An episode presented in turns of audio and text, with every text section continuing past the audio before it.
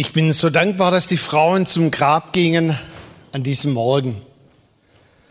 Und ich glaube, die Frauen haben uns ein Stück weit etwas voraus, wenn es um emotionale Intelligenz geht, weil wir können es in der Geschichte selber nachlesen. Wir Männer, unser Muster bei Streit, bei Konflikt, bei Unsicherheit ist meistens sich zurückziehen.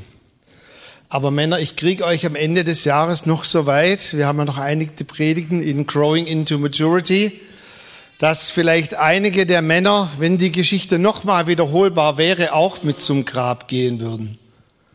Weil wenn diese Frauen nicht zum Grab gegangen wären, dann hätten wir alle ein riesiges Problem, weil es hätte niemand nachgeschaut und der Tatsache wirklich ins Auge geschaut. Was war da wirklich los mit diesem Jesus an diesem Ostern? Und ihr habt es gemerkt, wir haben vor lauter Ostereuphorie sogar noch die Ehebrecherin unter die Frauen gemischt.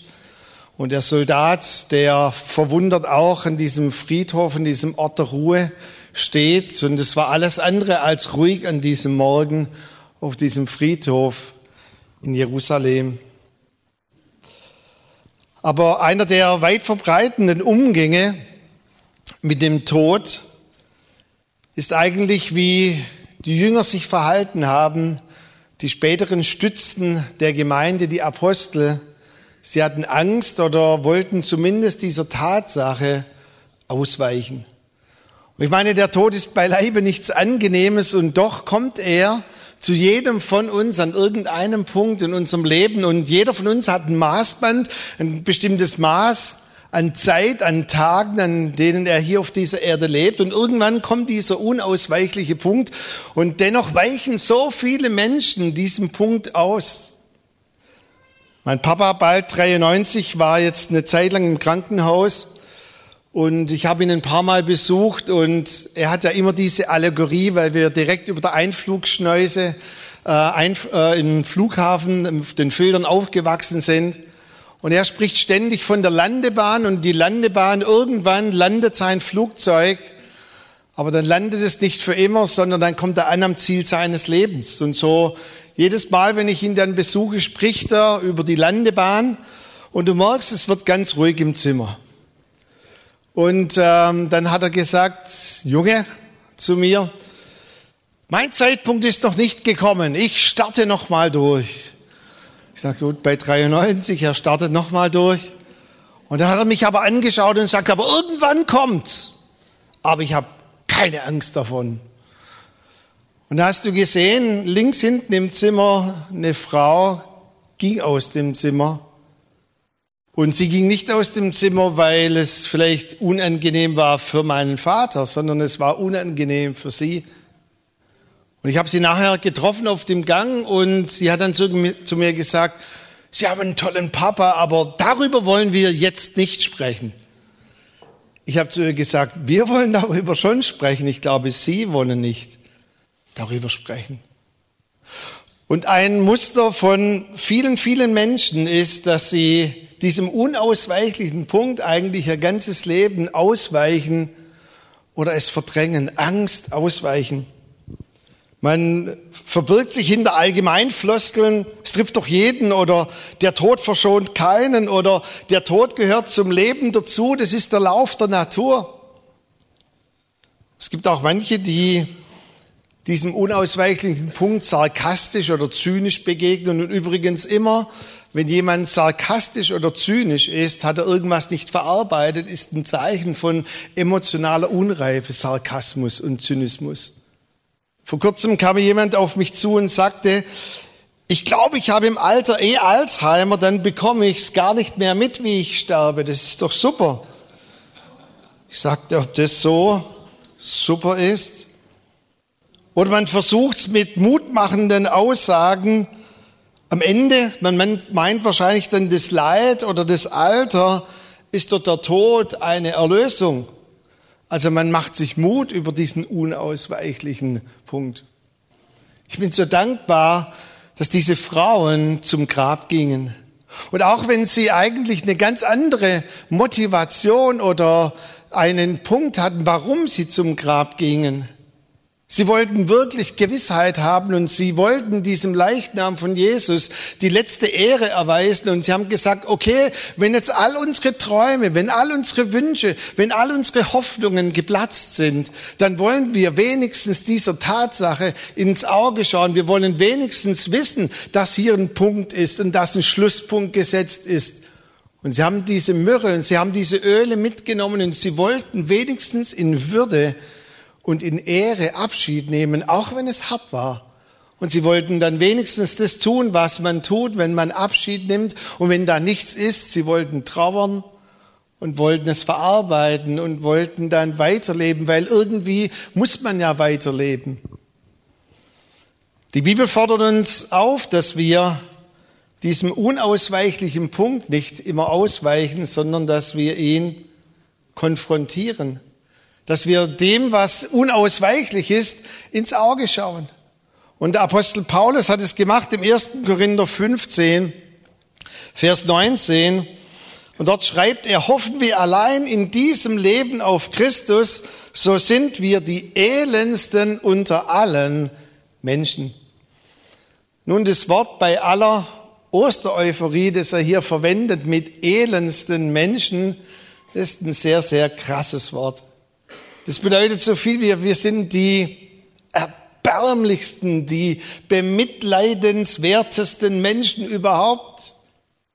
Eigentlich wird das Wort auch benutzt, wenn man sich von etwas abwendet, man es nicht anschauen möchte, weil es beschämend ist. Wir wohnen ja am Rande von einem kleinen Bauernhof oder einem Bauer, der ein paar Tiere hat, Tierhaltung. Und wahrscheinlich aus Überforderung den angrenzenden Garten vermag er nicht ganz so in Ordnung zu halten und der wuchert schon, sodass das Gehen auf dem Gehweg problematisch wird und das wuchert alles heraus. Und vor kurzem kam ein Mann mit seinem Hund vorbei und hat gesagt, das ist bemitleidenswert, erbärmlich, eine Schande. Und ich habe gesagt, lass deinen Hund pinkeln und geh weiter. Ist da nicht unser Garten, sondern seiner? Aber das ist, was Paulus uns zumutet und sagt, wenn wir nur hoffen und wenn da nichts ist, wenn wir unser ganzes Leben leben in einer Hoffnung und am Ende nichts ist, dann sind wir bemitleidenswert, wir sind erbärmlich. Wisst ihr, und diese Frauen wollten wenigstens wissen, ob das, was dieser König aller Könige, der gestorben ist, ob das wenigstens irgendeine Substanz hat oder ob es erbärmlich war. Und wenn dort dieser Leichnam gelegen wäre, dann hätten sie ihn voller Ehre und Würde eingecremt, aber sie hätten wenigstens gewusst, es ist erbärmlich, es ist bemitleidenswert, da ist nichts, null, keine Hoffnung. Ein griechischer Philosoph, der heißt gläubiger als er ist, der heißt nämlich Theokrit und alle meinen, weil er Theo heißt, muss er irgendwas mit Gott am Hut haben. Der hatte nichts mit Gott am Hut, der hieß nur Theokrit und er sagte, Hoffnung geht mit dem Leben. Im Tod erst endet die Hoffnung. Nochmals, er sagte, Hoffnung geht mit dem Leben. Solange wir leben, ist da Hoffnung, aber mit dem Tod geht die Hoffnung. Und das war auch die Intention dieser Frauen, als sie zum Grab gingen. Sie wollten wenigstens wissen, ist die Hoffnung wirklich gegangen oder ist da irgendetwas? Doch als sie dort ankamen, und ihr seht heute alle Begriffe, Angst, Ausweichen sind mit A, weil das Thema heißt ja Alive, also der dritte Punkt hat auch ein A. Als sie dorthin kamen zum Grab, da war aufkeimende Hoffnung, eine Ahnung, eine Aussicht. Der Leichnam war weg, der riesige Stein ist weg, das Grab ist leer, der Engel spricht zu ihnen, was sucht ihr den Lebenden bei den Toten? Er ist nicht hier, er ist auferstanden. Vielleicht nochmals, wir haben vorhin schon von Uwe wieder in seiner unnachahmlichen Art und Weise diesen Bibeltext gehört. Die Engel sagten zu diesen Frauen nicht, was sucht ihr einen Lebenden, sondern es heißt dort im Griechischen den Lebenden, der, der voller Leben ist. Was sucht ihr? Das Leben selber bei den Toten. Er ist auferstanden. Er wurde überantwortet den Menschen. Doch am dritten Tag, wie er selber gesagt hat, wird er von den Toten auferstehen. Und jetzt kommt etwas, was ich nennen möchte wie aufkeimende Hoffnung oder eine Aussicht, eine Perspektive. Das heißt in diesem Bibeltext, da erinnerten sich die Frauen an die Worte von Jesus. Und jetzt müsste man doch meinen, dass diese Frauen in Erinnerung dieser Worte auch in dem Hören von dem Auferstandenen ein für alle Mal all ihre Ängste, all ihre Dinge entledigt waren. Aber wisst ihr, ich habe heute Morgen auch Bibeltexte aus allen vier Evangelien zusammengemischt und Uwe hat sie vorgelesen. Weil ich finde es so ehrlich in der Bibel, dass die Bibel jetzt noch nicht so euphorisch ist an diesem Punkt, sondern uns in die Gefühlswelt der Frauen mit hineinnimmt. Growing into maturity, also dieses Wachsen in Reife bedeutet auch, ehrlich zu sein mit seinem Innenleben, mit den Gefühlen, die wir in uns tragen. Es heißt, in diesen Frauen war gleichzeitig ein Entsetzen voller Freude und gleichzeitig war Furcht und Zittern noch in ihnen. Ja, es ist aufkeimende Hoffnung, aber kann das wirklich wahr sein? Ist es wirklich so, dass jetzt der Tod für immer besiegt ist oder haben wir uns irgendwie nur verhört? Ich muss ja von Berufswegen öfters mal Beerdigungen halten oder Krankenhausbesuche machen. Mir fällt auf, dass Personen, die in irgendeiner Art und Weise durch Angehörige auch in der Trauer sind oder in einem Schockzustand, dass die Trauer, die sie in sich tragen, immer einen ganz, ganz, ganz hohen Eigenanteil hat von dem, was letztendlich auf sie selber reflektiert. Und so habe ich vor kurzem eine Frau getroffen, die sehr an ihrem Vater gehangen ist. Und er ist gestorben und sie hat dann eigentlich zu mir gepredigt, obwohl ich dachte, hey, eigentlich bin ich der Prediger, lass mich doch mal was sagen, aber keine Chance, sie hat keine Luft geholt und hat ständig gesprochen. Und sie hat gesagt, doch, doch, da ist was. Er ist bei mir. Er schaut mir zu. Ich weiß, mein Papa ist an irgendeinem Ort. Er blickt auf mich. Ich spür's. Irgendwas ist da. In irgendeiner Form geht es weiter. Und so hat sie ständig gesprochen. Und dann irgendwann hat sie gesagt, an irgendeinem Punkt geht es weiter, Komma, und dann kam ein ganz großes Oder. Und dann blickte sie mich an. Und dann sagte ich, was meinen Sie mit diesem Oder? Und dann kam in einem Punkt durch eine ganz einfache Rückfrage all diese Unsicherheit, all diese Angst aus ihr heraus. Aber vielleicht ist das alles nur, nur Einbildung. Ja, so ganz sicher kann man sich doch nicht sein. Es ist ein Stück weit so wie mit den Lottozahlen. Also es ging jetzt über 60 Jahre beim CDF ging es gut. Die lesen jeder, bei jeder Lottoziehung, diese Angaben sind wie immer ohne Gewähr. Und du weißt, sie stimmen. Bis auf einmal vor ein paar Monaten, da haben sie sechs aus 47 gezogen und nicht sechs aus 49. Und da waren wie durch einen nicht erklärbaren Zustand zwei Kugeln weg und die waren so froh, dass sie gesagt haben, ohne Gewehr. Wisst ihr, diese Stufe, wo jetzt diese Frauen stehen, noch ohne Gewehr, so diese Hoffnung der Auferstehung, dieser vielleicht klitzekleine Rest in uns, der immer noch sagt, ja, aber so, so, so ganz sicher, so hundertprozentig sicher, so absolut überzeugt sein kann man doch nicht.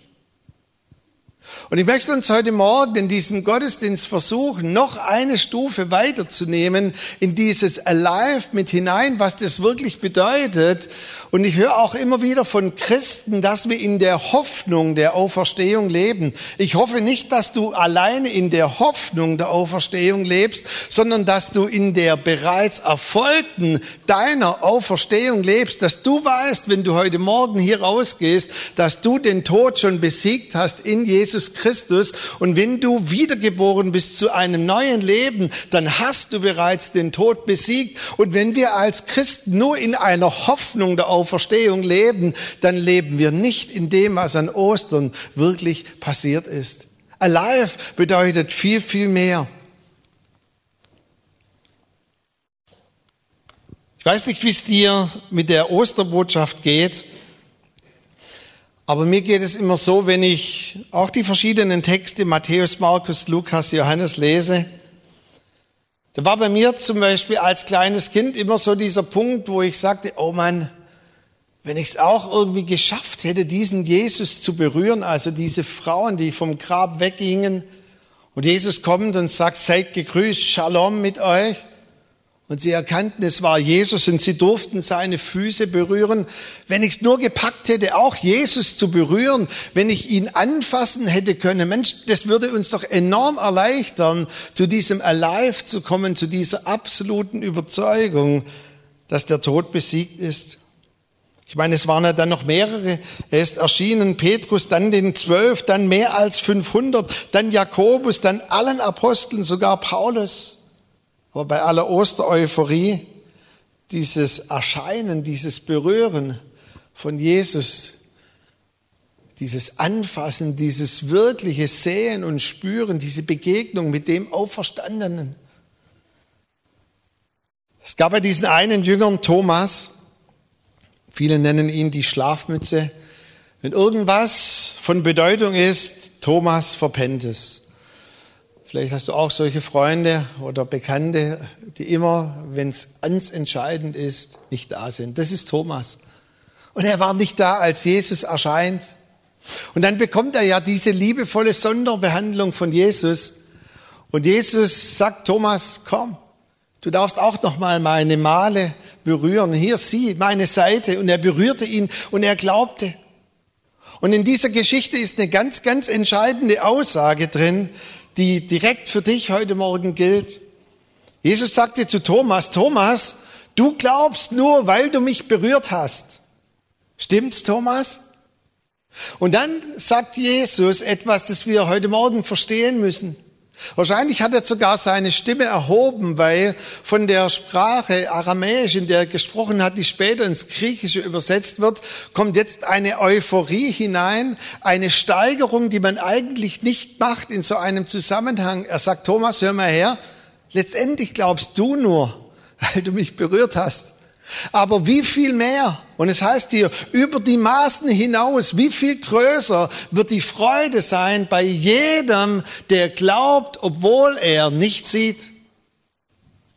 Und seht ihr, an diesem Punkt müssen wir kommen, dass diese Botschaft von Jesus nicht nur physisch unseren Körper berührt, sondern letztendlich unser Herz berührt und dass das geschieht, was mit allen Menschen geschehen ist, wo diese Botschaft wirklich in ihr Herz hineinkam, dass durch das Glauben, dass durch das Anschauen im Geist diese Freude der Osterbotschaft gelöst wird und dass sie wirklich zu dieser Wiedergeburt des neuen Lebens kommen. Warum? Weil durch unseren Glauben genau das geschieht, was in 1. Petrus 1, Vers 3, was es dort heißt. Gepriesen sei der Gott und Vater unseres Herrn Jesus Christus, der uns wiedergeboren hat zu einer lebendigen Hoffnung durch die Auferstehung Jesu aus den Toten. Wisst ihr, wir haben nicht nur die Hoffnung der Auferstehung in uns, sondern wir haben eine lebendige Hoffnung. Und das Wort, das dort benutzt wird für lebendig, bedeutet nicht Bios, also biologisches Leben. Hey, dein Computer hat auch ein Bios, oder? Eine Pflanze hat ein Bios. Hier heißt es, und das ist das gleiche Wort, das benutzt wird für alle, die an ihn glauben, ewiges Leben haben, Leben aus Gott kommend. Das bedeutet, dass Gott uns wiedergeboren hat zu einer lebendigen Hoffnung. Und ich sage es an jedem Ostern und ich werde es auch nicht müde zu sagen, weil es die Bibel uns zuspricht.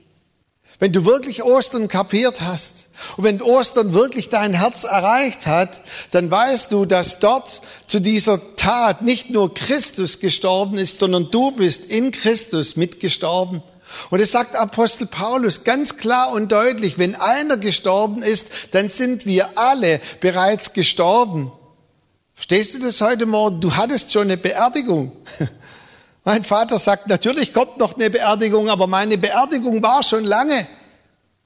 Und an diesem Moment, wo der Tod an dich heran möchte, muss er erkennen, er ist in Christus bereits gestorben. Und er ist durch Christus bereits auferstanden. Diese historische Tatsache, alive, bedeutet nicht nur, dass das in Christus irgendwie vonstatten ging, sondern dass du in Christus warst und dass du bereits den Tod besiegt hast für alle Zeiten. Tod, wo ist dein Stachel? Hölle, sag, wo ist dein Sieg? Du bist immun gegen die Kraft des Todes, ein für allemal. Du bist in Christus mitgestorben. Ich war vor ein paar Jahren bei einem ganz, ganz großen Gemeindefest. Da haben vier Gemeinden gleichzeitig eine Taufe gefeiert, über 30 Täuflinge und ich durfte dort predigen. Und es war ein ganz blöder Moment in der Taufe, als die dann getauft haben und ich eingreifen musste, weil die haben die Täuflinge untergetauft und haben gesagt, ich, wir taufen euch im Namen des Vaters und des Sohnes und des Heiligen Geistes in den Tod Jesu. Amen. Und ich stand nach dem dritten Täufling und habe gesagt, Wiederholung. Ich kann das so nicht stehen lassen. Wir taufen niemand in den Tod Jesu, sondern worin? Und in die Auferstehung Jesu aus den Toten. Das ist ein ganz, ganz entscheidender Zusatz. Und übrigens, weil wir bereits in Christus mitgestorben und auferstanden sind, deshalb bedeutet allein für uns mit Gewähr, mit absoluter Überzeugung. Bitte versteht es nicht falsch, wenn ich, wenn ich immer wieder vielleicht es auch erzähle, dass ich als Kind sowohl bei dem Abscheiden von meiner Oma und meinem Opa dabei sein durfte. Aber ich erachte es wirklich als ein Vorrecht, dass ich als Kind in diesem Moment dabei sein durfte. Ich war 14 Jahre alt, als meine Oma aus dem Leben ging und hinüberging ins ewige Leben, ins Paradies. Und ich erinnere mich noch, der Arzt war da und hat gesagt, es dauert noch ein paar Tage, aber die paar Tage haben sich verkürzt auf eine Stunde. Und meine Mutter war zur Arbeit, ich war allein zu Hause mit der Oma und ich merkte und sie merkte, es geht zu Ende. Man war ich aufgeregt. Aber meine Oma nahm meine Hand und sagte, du brauchst nicht aufgeregt sein, ich sterb nur. Und dann nahm sie meine Hand und sie ist gestorben, indem das Wasser ganz langsam in ihre Lunge kam, hat meine Hand gehalten auf ihrem Herz und sie hat für mich gebetet. So ging sie. Als mein Opa starb, war ich erst sechs Jahre und ich weiß doch, wie man gesagt hat, der Kleine muss ins Bett oder zu Habe Kerkeling, er muss an die Luft. Und ich habe gesagt, ich will dabei sein. Und ich habe gesagt, nein. Und ich habe so lange gebrüllt, ich wollte dabei sein. Ich habe mich später oft gefragt, warum hatte ich denn keine Angst? Das war, was all die Verwandten gesagt haben, der hat Angst. Weißt du, warum ich keine Angst habe? Weil ich gesehen habe, was es bedeutet, alive zu sein. Ich habe gesehen, wie nicht der Tod ins Zimmer kam, sondern wie das Leben von Jesus in diesem Raum war. Und da bin ich so dankbar. Kerstin wird uns nachher auch noch eine Folie einblenden, die man vielleicht auch missverstehen kann durch eine vielleicht zweideutige Werbung von Fritz Cola. Sie haben ja die Auferstehung vielleicht auch ein bisschen für einige blasphemisch benutzt und haben diesen Slogan, wenn das Auferstehen schwerfällt. Und deshalb müssen wir Fritz Cola trinken, wenn das Auferstehen schwerfällt. Hey, wenn dir das Auferstehen schwerfällt heute Morgen und immer noch Angst in dir ist und es bedeutet ja auch, wenn du noch nicht zur Gewissheit der Auferstehung durchgedrungen bist und du spürst noch in dir Angst oder Ausweichen oder so eine ungemütliche Unruhe, dann bitte ich dich heute Morgen, sei doch mal ganz ehrlich. Auch unser Jahresthema Growing into Maturity heißt ehrlich zu sein mit sich und seinem Inneren. Wenn du sagst, ja, ich habe so diese Hoffnung der Auferstehung, aber immer wieder merke ich, auch vielleicht in meinem Lebenskontext, wenn ich in meinem Familienumfeld das mitbekomme, wie dieses Leid, auch Sterben da ist, dass ich innerlich irgendwie doch noch so ein gewisses ungemütliches Gefühl habe, dann sei heute Morgen ganz ehrlich. dann bitte ich dich auch nachher, wir werden nach dem Gottesdienst auch noch Ministry anbieten, dass wir wirklich durchdringen zu dem, was die Bibel wirklich mit Alive bezeichnet. Alive bedeutet in der absoluten Gewissheit, in der absoluten Überzeugung der Auferstehung zu leben. Ich bin bereits mit Christus gestorben und ich bin bereits mit ihm auferstanden. Tod, wo ist für immer dein Stachel? Hölle, sag, wo ist für immer dein Sieg? Letzte Anekdote, bevor wir in eine Zeit der Anbetung noch Lobpreis hineingehen. Ich hatte letztes Jahr eine relativ schwierige Beerdigung zu machen, weil es eine Großtante von mir war. Aber ich denke, Gott hat Gnade gegeben. Und da waren auch ein paar Leute da, so aus ihrem Umfeld, auch zwei aus der Pflegeanstalt, wo sie war. Und eine Frau, die saß im Rollstuhl und sagte zu mir, also wenn ich Ihnen zuhöre, was Sie an Hoffnung und was Sie an Überzeugung haben, da bekomme ich richtig Lust zum Sterben. Und ich dachte, oh wei, ähm, puh, so habe ich es natürlich nicht gemeint. Aber ich weiß, wie sie es gemeint hat. Und sie gesagt, wissen Sie, ich, ich möchte auch diese absolute Hoffnung, von der Sie von Ihrer Großtante gesprochen haben. Und habe ich sie gefragt, ja, da ist doch noch Angst in Ihnen.